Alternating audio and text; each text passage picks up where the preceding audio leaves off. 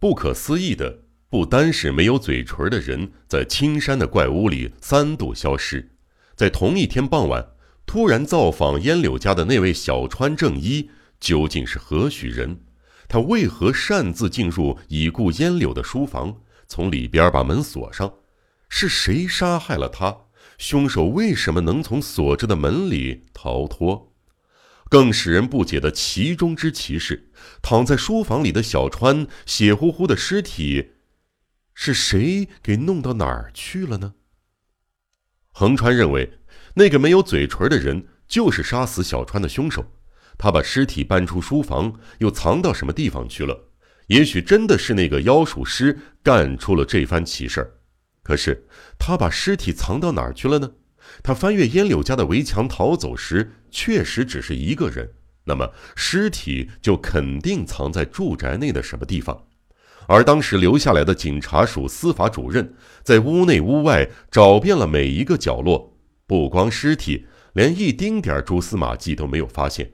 这实在不能不令人觉得奇怪。此话暂且不谈。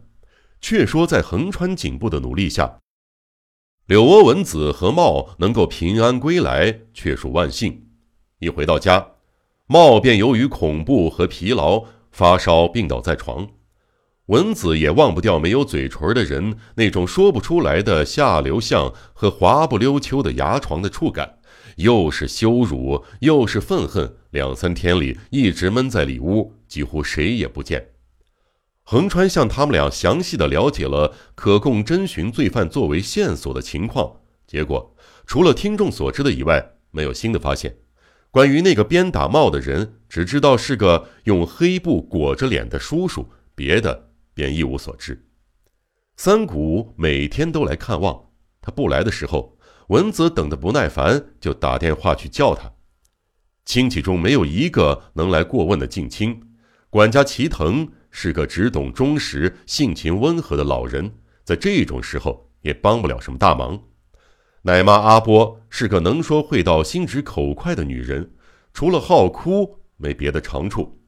即便除开恋爱关系，作为文子小姐，除了依靠三谷之外，别无他人。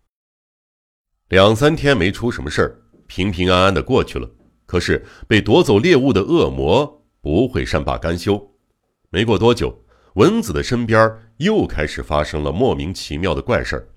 他发现那个可怕的怪物的脸，有的时候从卧室的窗户里，有的时候在化妆室的镜子里，有的时候甚至从客厅的门后偷偷的在窥视他。不知是怎么进来的，也不知是什么时候逃走的。仆人他们不论追得多快，都没能抓住那个怪物。警察署在侦寻罪犯方面绞尽了脑汁儿，想尽了办法，可是就连横川警部对怪物施展的妖术也是一筹莫展。三谷不忍心看着情人一天天的在惊吓中度过，这一天他终于又有了新的点子。三谷征得文子小姐的同意，拜访了茶水的开化公寓，那里住着赫赫有名的私家侦探明智小五郎。三谷曾经从新闻报道上看到过这名侦探的消息，而且搞张介绍信也是很方便的。到那儿一看，真的是巧得很，名侦探手头的案子都已了结，正苦于无事可做，因此三谷受到了热情的接待。私家侦探小五郎租下开化公寓二楼外侧的三间房，在那里既当住处又当事务所。三谷敲了敲门。一个身穿立领服装、脸蛋像苹果一样的十三四岁的少年通报了来客，他是名侦探的徒弟。这位少年，熟悉小五郎的听众不用猜，一定知道他就是小林方雄。除他之外，这家侦探事务所还新添了一个奇妙的助手，那是一位名叫文代的妩媚可爱的姑娘。关于这位俏丽的侦探助手为何到了这里，他和小五郎又是什么样的关系？三谷由于曾有所闻，一眼便知他是这位私家侦探的情人。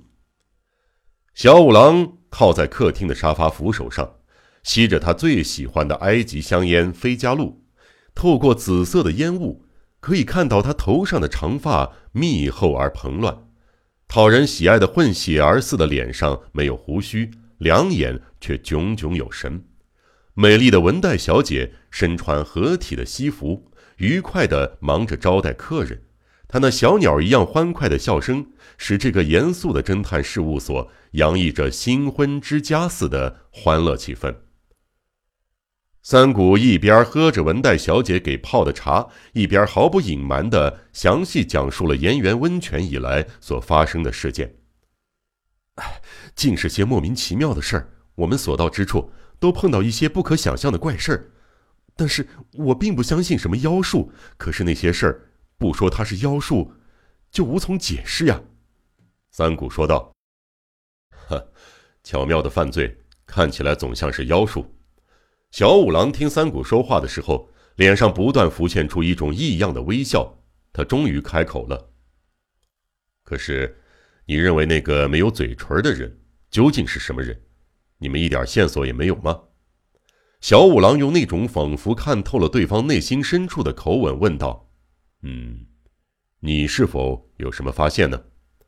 三谷一惊，脸上浮现出恐怖的表情。他瞅着小五郎的眼睛，说道：“实际上，我还没有对任何人说过。我有个可怕的怀疑，这个像噩梦一样的怀疑，老是在我的脑子中萦绕，抛也抛不开呀。”说到这儿，他忽然打住话头，环视了一下周围，文代已经退到隔壁的房间。客厅里只有他们两个人，没人听。你的怀疑是？小五郎催着他说：“比如说吧，由硫酸一类的东西弄烂了皮肤，痊愈要多少天？半个月够吗？”三谷似乎有话不太好讲。是的，大概半个月左右吧。小五郎用异常的口吻回答。这样的话，那个可怕的想象就能够成立了。三谷脸色苍白，继续说道：“我认为，从这次这个罪犯诱拐帽、勒索赎身钱这一点来看，似乎钱是他的目的，而实际上钱是次要的。把茂的妈妈弄到手才是他的主要目的。证据是，当时他附加了赎身钱一定要文子小姐亲自带去这样一个条件。呵，有道理，有道理。”小五郎颇感兴趣，不住的随声附和。那个妖怪似的家伙在岩原温泉出现，就是在我刚才说的冈田道彦离开温泉旅馆恰好半个月左右之后。三谷轻轻的用肯定的口气说道：“可是，那个冈田不是因为失恋而投身瀑潭自杀了吗？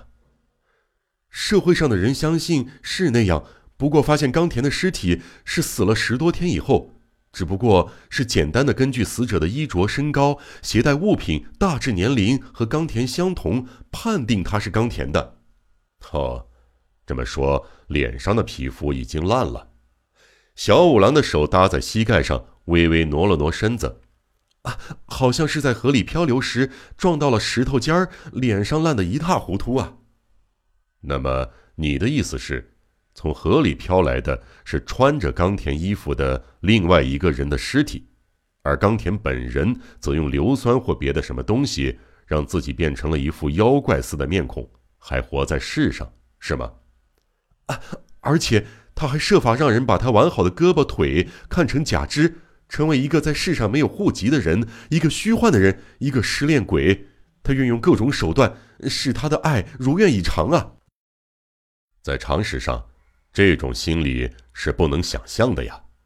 小五郎歪着头，自言自语的嘀咕着：“那是因为你不了解冈田这个人。那个家伙是个疯子，他的职业是画家，而那些艺术家的心理都是我们无法想象、莫名其妙的。”三谷把冈田在离开旅馆时弄了一张三谷和文子小姐的尸体照片留下来的事儿述说了一遍。